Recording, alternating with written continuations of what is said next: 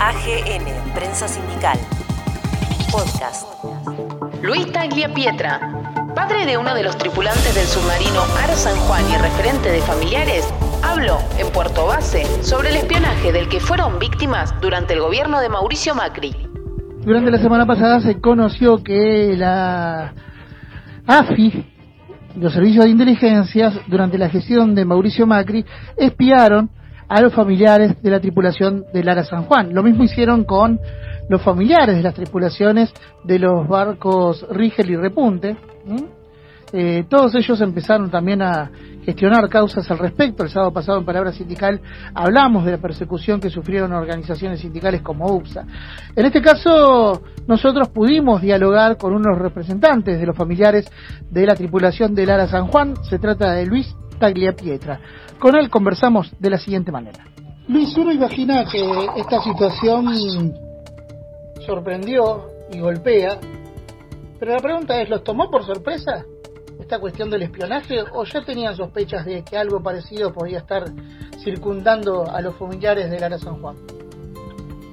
No, teníamos sospechas ciertas, contundentes al punto tal que lo denunciamos allá por por marzo del año 2018.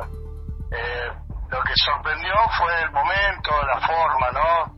Grata sorpresa, si se puede hablar de, de, grato, porque obviamente la situación no es grata, pero grata sorpresa en el sentido de que si la, la doctora Camaña no hubiera realizado esta denuncia y no la hubiera hecho pública, nosotros no nos hubiéramos enterado jamás y hubiera quedado siempre eh, todo en duda, ¿no? Porque las denuncias que hicimos oportunamente eh, cayeron en saco roto.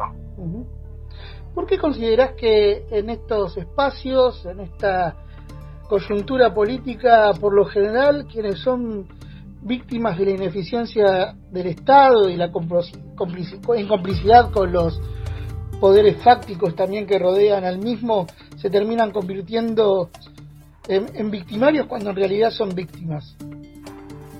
Mira, yo te voy a contestar desde un sentimiento que tuve, ¿no? Y, si me buscas en, algún, en algún reportaje de allá por diciembre del 2017, enero, febrero del 2018, eh, ya ahí ya lo dije, que, que nos hacían sentir como si fuéramos los enemigos, ¿sí? Eso es lo que yo sentía sin tal vez eh, poder, eh, viste, como, como los sentimientos no, a veces no se pueden explicar, simplemente es lo que te hacen sentir, ¿no?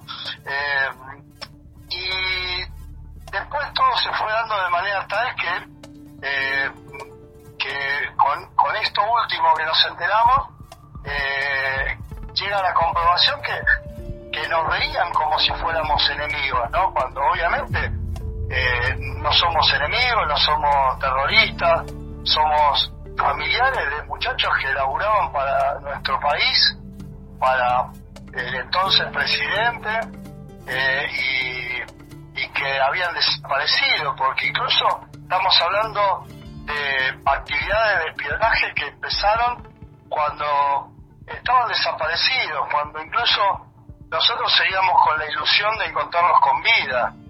Eh, y esto, digamos, nos da varias certezas, ¿no?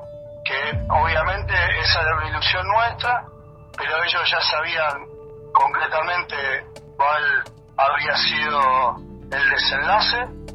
Eh, nos veían como enemigos porque claramente eh, peligrábamos o hacíamos peligrar eh, su tal vez su imagen pública, no sé, eh, o tal vez su libertad, porque si cometieron eh, graves delitos como presumimos que cometieron, obviamente que peligra, aún peligra su libertad, pero en aquel momento también, que por ahí necesitaban saber qué acciones íbamos íbamos a, tomar jurídicamente hablando, por ejemplo, eh, o públicamente. La verdad que, que ojalá que los responsables se dignen a, responder estas preguntas, porque sinceramente no, yo lo que hago es teorizar, pero no, no tengo no tengo una, una, respuesta desde la razón. Frente a esto, ¿cómo se reacciona, Luis? Porque a uno que está fuera de la situación que ustedes viven le causa mucha indignación y bronca, mientras algunos espacios mediáticos tratan de deshumanizar esta situación y uno se pone de manera casi taxativa en el lugar de cada uno de ustedes, aunque no es tan fácil ese lugar común, digo, de decir esto. Eh, y la verdad que genera mucha bronca, genera mucha angustia e impotencia. Y, uno putea al aire, ¿no? Frente a esto. ¿Cómo, ¿Cómo lo toman ustedes desde el punto de vista personal? Porque acá se está especulando políticamente con la desaparición de personas, se está especulando con el sentimiento que tienen los familiares de esas personas. Uno también lo vio y lo vivió con la gente del Rigel y el, repunte.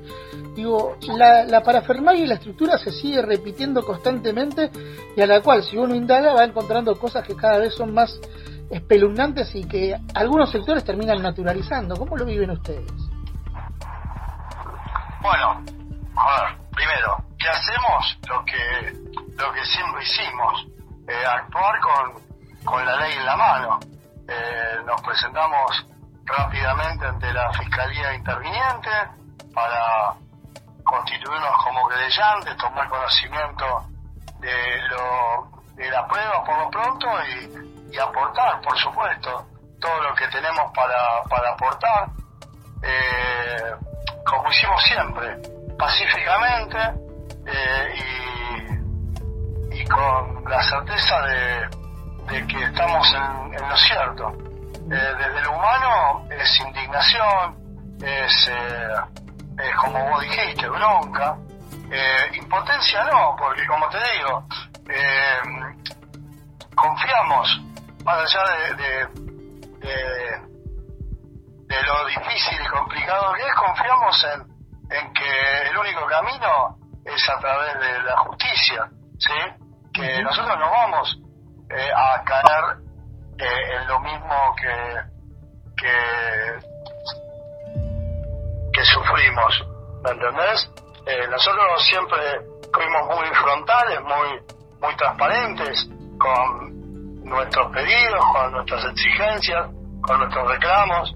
Eh, siempre eh, fuimos coherentes y consecuentes, coherentes y consecuentes entre lo que hacíamos, decíamos, pedíamos y exigíamos.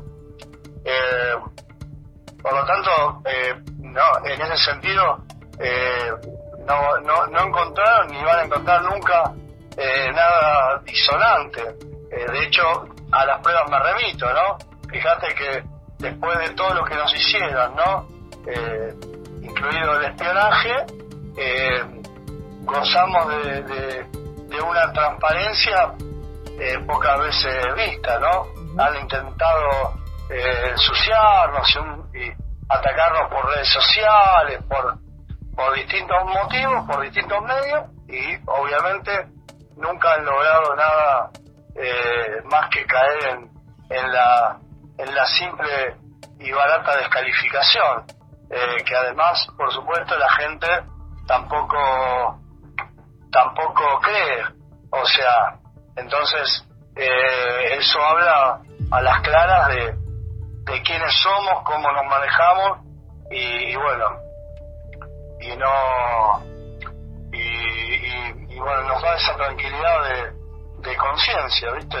Eh, ¿Qué le vamos a hacer? No, no nos queda otra que, uh -huh. que que hacerlo así porque tiene que ver con, con, con las personas que somos. Uh -huh. Luis, para finalizar, ¿cuáles son los pasos a seguir y si han tenido eh, contacto con las nuevas autoridades y qué le han manifestado a través de estos acontecimientos que se conocieron en estas últimas horas, ¿no? Sí, bueno, seguir como te expliqué, a través de, la justicia, utilizando todos los, los medios posibles eh, y a nuestro alcance eh, con las actuales autoridades sí tuvimos eh, contacto con el ministro de Defensa Agustín Rossi, con su jefa de gabinete, eh, con, con, la interventora de la AFI, la doctora Camaño, y, y, bueno, la verdad que nada más que agradecimiento porque se han puesto a nuestra disposición y, y bueno, y ya veremos eh, cómo, cómo sigue esto. Esto mm, creo que es la punta del ovillo, que será otra, otra larga batalla también, así que ojalá que podamos contar con todo ese apoyo y obviamente con el de ustedes y la gente como siempre. AGN, Prensa Sindical. Podcast.